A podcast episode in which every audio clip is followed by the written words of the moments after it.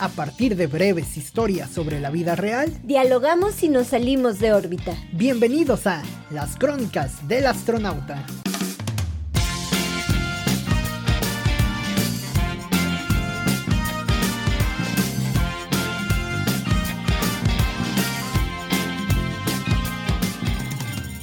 El lugar apesta a la nostálgica clase política.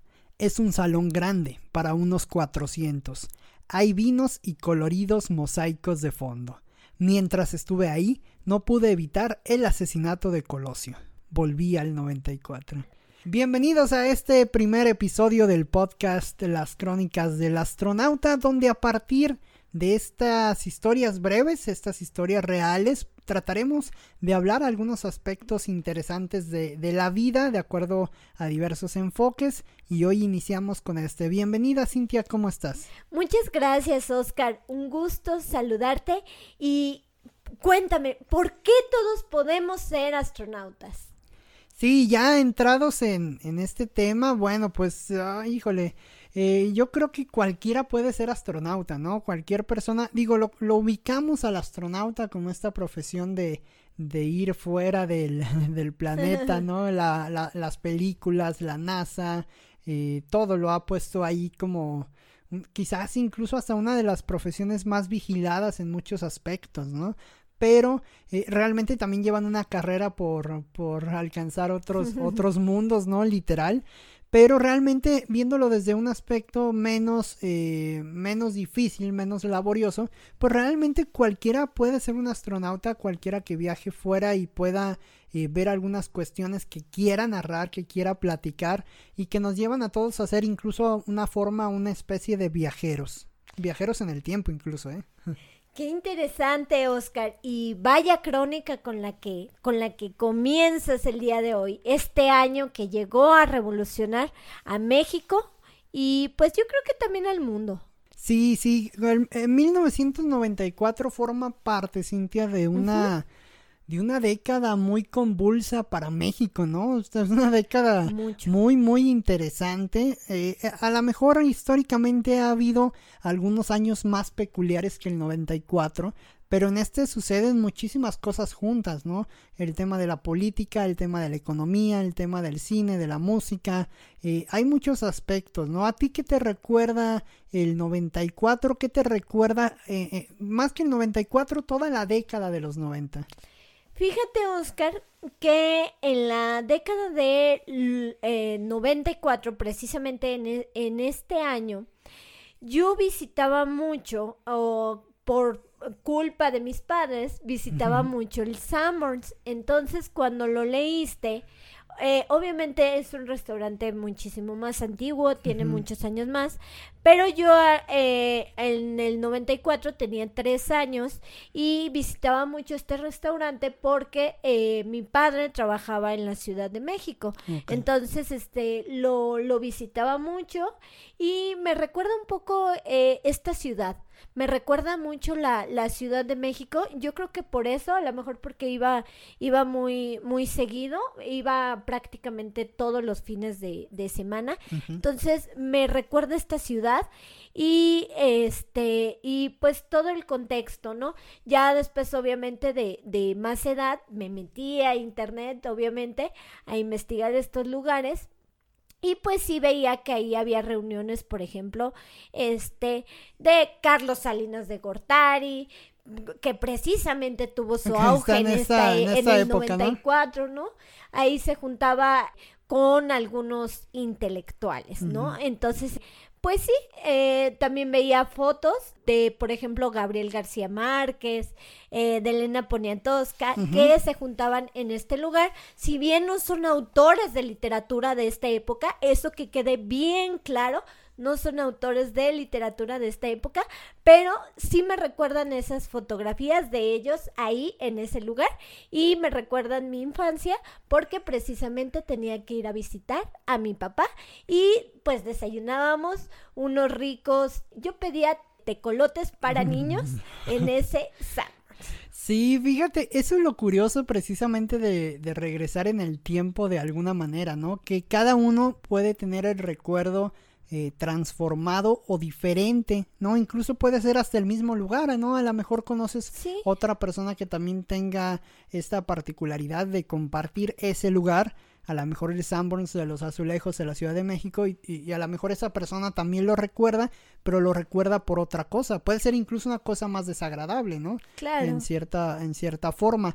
Sí, eso lo, lo interesante, el 94 y el 90, los 90 en general, pues forman parte de un colectivo eh, interesante para los millennials, ¿no? Porque eh, precisamente en esta en esta época me parece es cuando se da el despertar de alguna forma eh, mental, obviamente, de la generación, ¿no? A partir de ahí se empieza a cobrar un poco de conciencia, se empieza a avanzar, eh, se entran a las etapas iniciales de la, de la escuela, ¿no? Que con ello otra forma de relacionarte, otra forma de, de juegos, ¿no? No había videojuegos, no había, bueno, empezaron a surgir por esa época, pero no había la fuerza de todo el streaming y los videojuegos en tiempo real, incluso de hoy en día con una persona que vive en Japón, ¿no? era, una forma diferente. No, era, era distinto. Te digo, a mí me recuerda pues obviamente a mi infancia, por, por mi edad me recuerda a mi infancia y a mi contexto familiar de la Ciudad de México. Y recuerdo muchos juguetes, recuerdo la Barbie, si bien es un juguete internacional, pues con todo este tratado de libre comercio precisamente de, de, Carlos Salinas de Gortari, pues yo podía tener Barbies. Eh, yo, yo, y que eran muy, em, era muy emblemático en esa época, ¿no? Incluso recuerdo los comerciales en televisión y eran de Barbie, eran de... Max Steel. Ajá, y de, del autolavado, ¿no? Del microornito. Que el microornito también está bien fregón, Claro, estaba padrísimo. No, a mí me tocó, a mí me tocó este preparar y todo.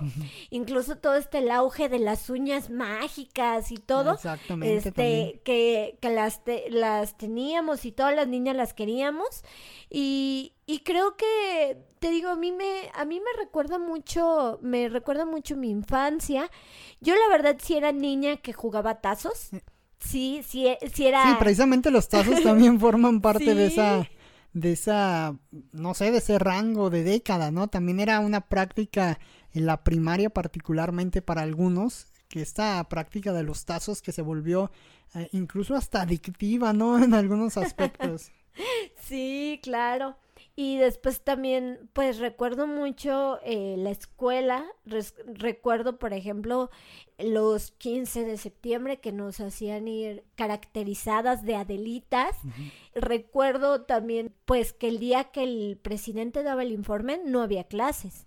Entonces mi mamá lo sintonizaba en, en la radio en la, en la mañana. Cuando todavía ni siquiera se recorrían los días, ¿no? De festividad. Claro, y duraban horas esos informes. Yo me acuerdo así, y, y duraban muchísimo tiempo, ¿no? Ahora nos quejamos de las mañaneras de hablo, pero esos informes yo los recuerdo y eran larguísimos. Obviamente no entendía nada. Tenía. No eran tan audiovisuales tampoco, ¿no? No, entonces, pues no, la verdad no, no, no entendía nada pero sí lo recuerdo y recuerdo esos detalles. Recuerdo una materia que llevaba que ya no existe, ya en las primarias ya no se da, que es cívica y ética. Entonces, pues con el libro integrado y todas estas cosas, ¿no? La portada del perrito era del libro de español. De español. Y, eh, y hay muchísimas portadas que se volvieron emblemáticas. Y eso, y eso en los 90, eso está dentro de los 90, estos libros gratuitos de la SEP eh, entran como su mayor eh, auge. en esta época de los 90. Sí, la verdad no sé cuántos hayan repartido, cuántos, la verdad ¿Cuántos es que sirvieron de verdad? bueno, cuántos a, cuántos sí le hicieron caso, ¿no? Sí, que claro. A veces se quedaban. Precisamente me acuerdo que Rosario Castellanos escribía el de español. Eh, tenía, eh, había escrito algo de, la, de lo de español y, y, yo veía año tras año tras año así, Rosario Castellano, Rosario Castellano, ¿no? Yo dije, oh, ¿quién es esa mujer? ¿Y por qué escribe todos mis libros de texto de, español. no? Y me gustaba mucho esa materia de español. Ya obviamente de grande fui creciendo y pues ya eh, precisamente en internet me di cuenta de que era una gran poetisa, ¿no? Sí. Y entonces, pues sí, creo que hay materias que se han perdido, hay otras que se van a agregar. por ejemplo... Otras que se obligan a agregar, ¿no? Ya ni siquiera agregar. es a lo mejor el gusto de las escuelas o del programa eh, federal, sino que ya es una ob- obligación, ¿no? Incluso los temas de tecnologías, los temas de relaciones sociales y humanas, ya mm, me Claro. parecen son temas fundamentales, ¿no? de que han venido cambiando ¿no? de salud. De prevención a la salud, creo que querían este agregar una, una materia.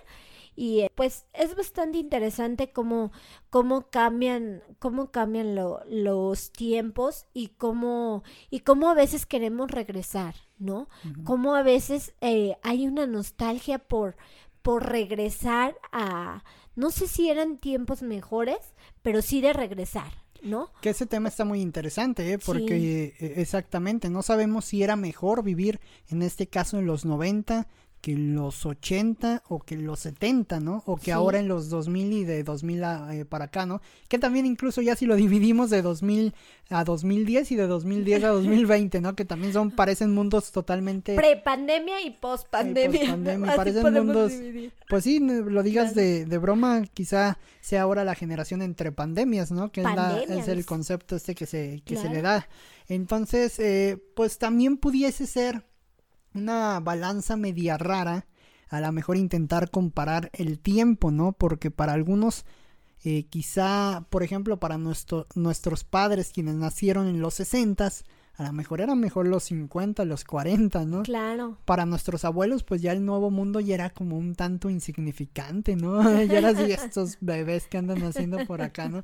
O sea, ya, ya era... eh, ha, ha cambiado bastante, ¿no? Y, y- y te lleva a esta parte nostálgica del querer regresar. ¿Tú en lo particular, Cintia, regresarías a alguna época? ¿Alguna época?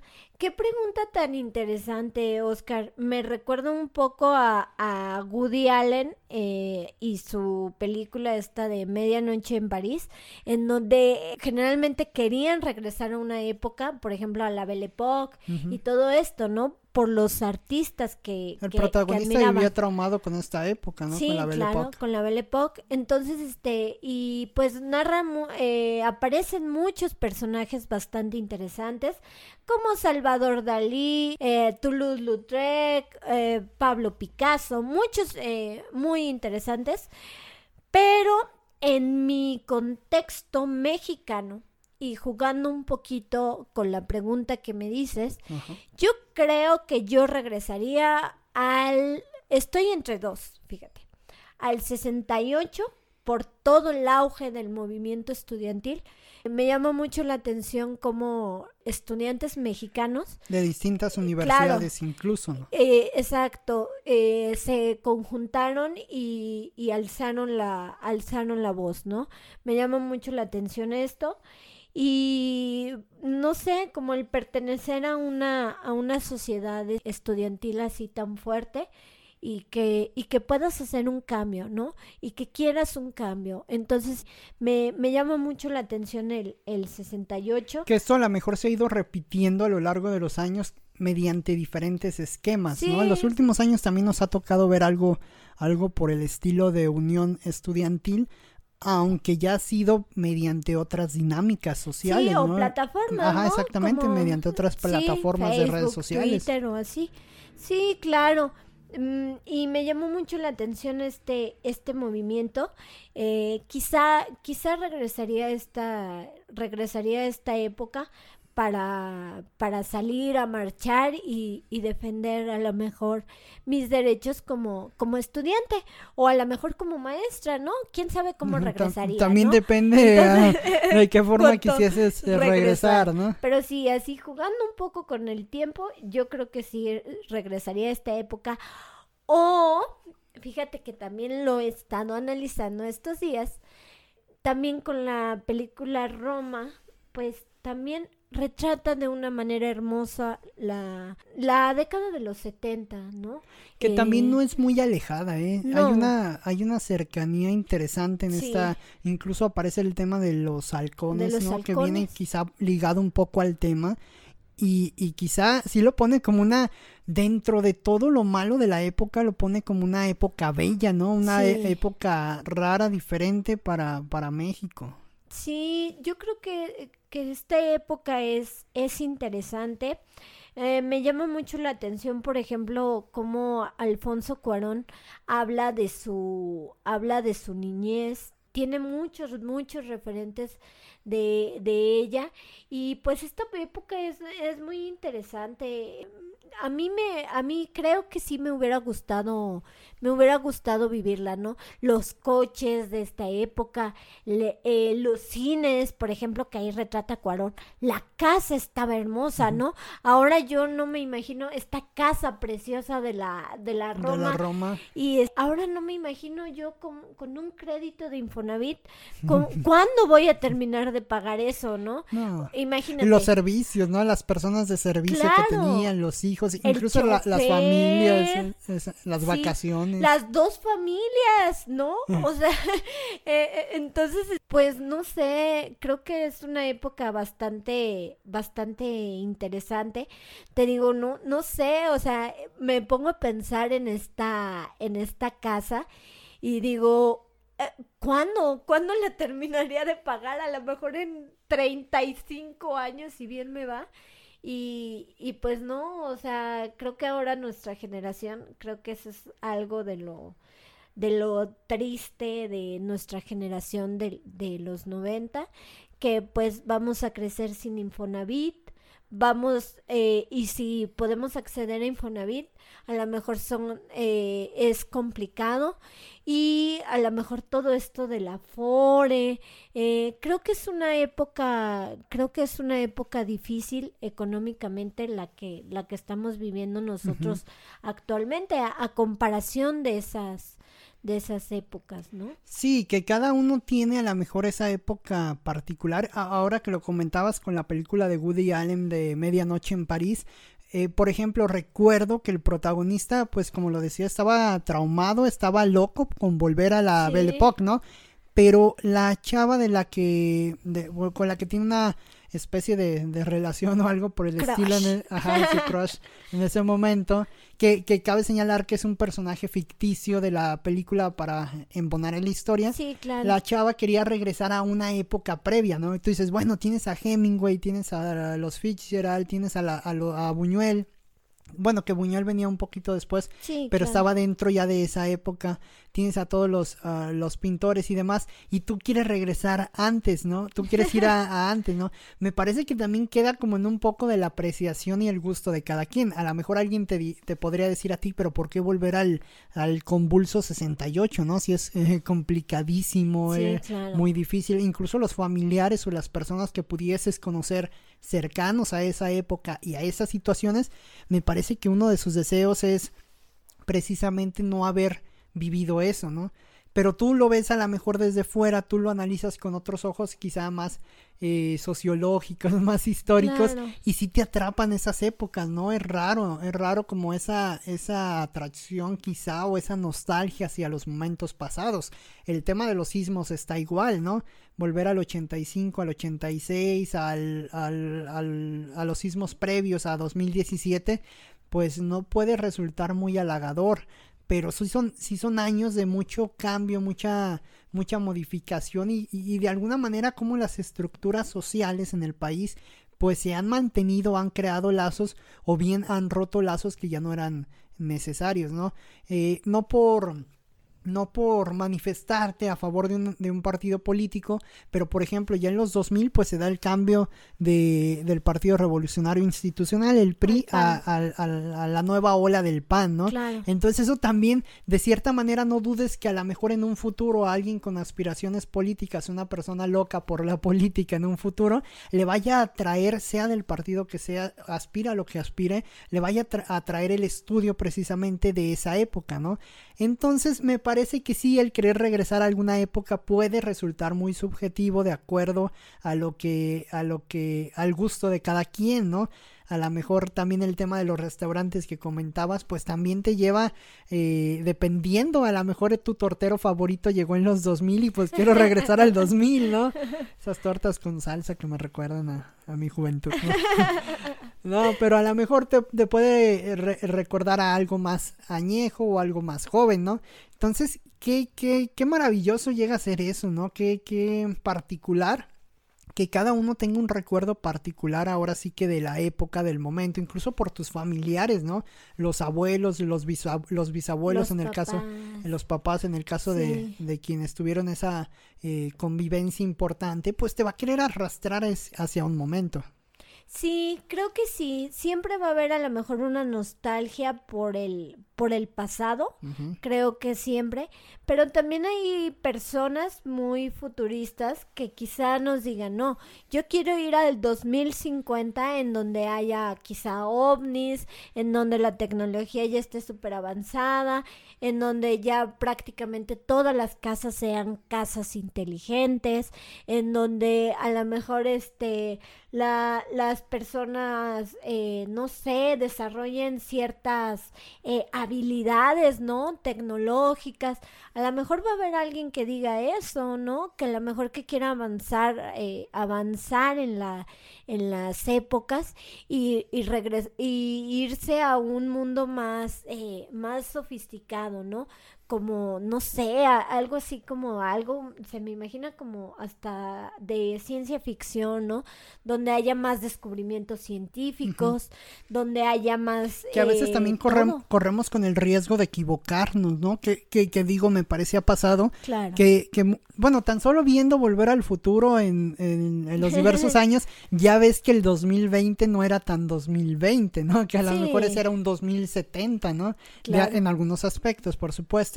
Y, me parece que ahí también, pues, a lo mejor no existe esa nostalgia que sí te da el pasado, porque ya, ya pasó, ahora sí que ya, ya estuvo, ya sabes cómo están los registros de la, de la historia, y con el futuro a lo mejor es un poco más de duda, ¿no? Incluso hasta ansiedad pero, pero sí, el pasado pues deja, deja su huella. En este año del 94, por ejemplo, también además del tema eh, de Colosio y de la política eh, mexicana, el tema de Selena, ¿no? El tema de la música, el tema de los intelectuales de la, de la época y todos los, los cambios, ¿no? Los documentales o las series de Diego Enrique Osorno también que, que se han vuelto eh, fundamentales para mostrar o cotejar ese año. Sí, claro, creo que los, los medios actuales han sabido retratar muy bien la han sabido retratar muy bien ese año, ¿no? Me llama mucho la atención, por ejemplo, eh, como en ese, eh, en ese documental eh, a Talina Fernández, ¿no? Como la, la figura de Talina Fernández. Eh, en el de 1994. Así es.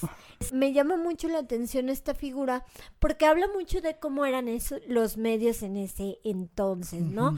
Por ejemplo... Incluso fíjate que no sé si había medios como tal competitivos, ¿no? Porque estaba Televisa, Y TV Azteca quizá. Digo que antes, en términos generales, antes venía Excelsior, ¿no? Con toda la fuerza del golpe a Excelsior y Julio Scherer y todo. Ajá, y ya, pero la televisión como tal en el tema era de... Televisa. Era Televisa. En esa época yo recuerdo así, the eh, por ejemplo, a mi familia y ya más grande obviamente a mí, las telenovelas, ¿no? De Televisa, que han sido exportadas a muchísimos países. Incluso ya hay hasta hay canales, ¿no? Hoy en día para ver la repetición de la repetición de la novela, ¿no? Oh, claro, y o Blim y todo esto en lo que se ha convertido Televisa, ¿no? Que, que ya te sabes todos los capítulos de la familia Peluche y todavía te los ponen en Blim, ¿no? Te lo juro que ya hasta me sé los diálogos porque comían con la, comían con la familia Peluche, ¿no? Entonces, o, o, o, a veces también comía, veía a la familia peluche y le cambiaba ventaneando, ¿no? Entonces crecí como con todo esto y con las novelas. Que es parte del colectivo mexicano, ¿no? Y con Hasta otro rollo, ¿no? Otro, otro rollo puede entrar, híjole, ahí, sí, entre los, 90, todavía. Claro, yo creo que sí y creo que son, son figuras muy importantes de, de los 90. También recuerdo, por ejemplo, todas estas novelas de, de Thalía, eh, Marimar, todas estas que se, se volvieron como clásicas. De verdad, cuando había una final de, de novela Oscar, no se escuchaba tráfico. Yo lo recuerdo de, de pequeña y no, no, no, no se escuchaba tráfico O, que aunque eh, no la vieras o no te interesaba mucho, eh, sabías, ¿no? Sabías de, era el, el voz en voz de... O tenías algún interesado, ¿no? Ajá, a lo mejor un- una mamá, un hermano, una prima. Ajá. Entonces, este, pues se da todo, todo este auge, ¿no? Incluso las novelas infantiles, ¿no? Ah, claro. Eh, tenían que eso un me parece auge. ya nunca volvieron, ¿verdad? Ya no, Hasta donde ya me no quedé. han vuelto. Yo, o bueno, al menos Y eso me parecía un producto muy interesante, ¿eh? No sé si... Pero quién no sabe sé si, si, el- ahora para las generaciones. Sí, a lo mejor es más difícil atrapar. Atraparlos. Y, y sí, no sé qué tan, qué tan bueno sea. ¿no? Yo creo que se burlan de ver, de ver un serafín ahora, ¿no? Ahora cuando tienen figuras en 3D y todo esto, a lo mejor ahora Que ven hasta las mismas de- generaciones lo pueden hacer, ¿no? En el celular. Sí, entonces yo creo que ahorita se, se burlan de la, de la figura de Sí, pero te llevaba un proyecto muy interesante, ¿no? O sea, bueno, cumplía con el objetivo, ¿no? Atrapar a esa generación y a muchos nos tocó en algunos, en algunos momentos, ¿no? Sí, claro, no, nos tocó vivir con esa, eh, con esa televisión, nos tocó vivir con, con la música, quizá de, de rebote, pero, pero nos tocó Y con diferente música también, ¿eh? Porque, por ejemplo, ahorita mencionaba el tema de Selena, ¿no? Con el, con también con la muerte precisamente en esta década de los 90. Sí. Y que incluso actualmente tiene serie ya en Claro. Netflix como parte de toda la, la vida y trayectoria. Muere muy joven, pero ya había conseguido cierto renombre. Pero además de ella, eh, por supuesto, el rock también estaba muy fuerte con diversas eh, bandas, ¿no? Bandas que incluso ya venían desde los 80, pero que vinieron cobrando fuerza y en ese momento el rock eh, nacional cobra una fuerza sumamente importante. Entonces también como que lo engloba todo, ¿no? Llega a ser una década que engloba muchos cambios y que no dudes que a lo mejor era una época que estaba preparando de cierta manera, a lo mejor de forma muy natural, lo que vendría después ya con entrado los 2000 y la pues el cambio, ¿no? El internet, el cambio político, el cambio de de las relaciones sociales, ¿no? Cambia de cierta manera. Y, y, y eso me parece que es una antesala a todo eso. Llega a ser muy interesante y pues sí llega a ser hasta nostálgico recordarlo. Claro, yo creo que siempre va a ser bueno recordar, siempre es bueno a lo mejor regre- eh, regresar un poco y para saber de dónde venimos y pues saber hacia dónde vamos, ¿no? También eh, estaría interesante saber eh, a- hacia dónde Porque dicen nos que quien no conoce su historia está condenado a repetirlo, ¿no? Ya es medio... eh, ahí medio... ¿Cómo le dicen? Medio... ¿Cliché? Medio ¿Será? cliché puede ser. A lo mejor sí. Medio choteado. A lo Aunque mejor... creo que es cierto. Pero sí creo que, que sí te lleva a, no sé si a repetir los errores, pero sí al menos a ver situaciones muy similares que en algún momento ya pasaron. Así es, Oscar. Creo que, pues, yo me quedo a manera de conclusión, me quedo con la nostalgia. Creo que la, los mexicanos somos muy nostálgicos y creo que la nostalgia es Y importante. de manera general, ¿eh? porque por eso Sí. ahora nos venden playeras de los Looney Tunes o de claro, de muchas cosas, y de cosas de así, ¿no? Pepsi y todo Sí. eso que vino, sí vino a cambiar de cierta manera el panorama y ahora te lo venden como parte, como una estrategia hasta nostálgica, ¿no? Sí, claro. Entonces yo creo que sí somos así y pues siempre va a ser bonito recordar. Así es, pues que nos cuenten las personas que nos escuchan, que nos han escuchado durante el día de hoy, durante estos minutos, a qué época les gustaría regresar, Cintia, en qué momento de la historia se situarían, por qué y si están seguros de, de quererlo hacer. Muy bien, Oscar. Pues cuídate mucho. Me dio mucho gusto saludarte y compartir contigo este primer episodio. Muchas gracias y ya nos escucharemos en la siguiente edición de Las Crónicas del Astronauta.